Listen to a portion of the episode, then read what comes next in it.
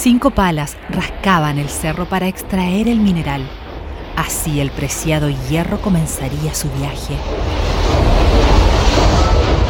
Pero para poder viajar era necesario que tuviera un tamaño adecuado.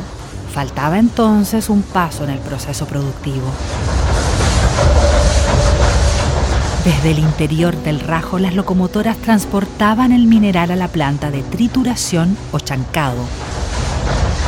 La chancadora tenía una capacidad de 800 toneladas por hora y reducía el mineral a un tamaño de 25 centímetros, para luego pasarlo por una parrilla separadora que dejaba el mineral en una medida final de 5 centímetros. Ese era el tamaño necesario. Ahora sí, podía pasar por la dársena para embarcarse en los vapores rumbo a su destino final.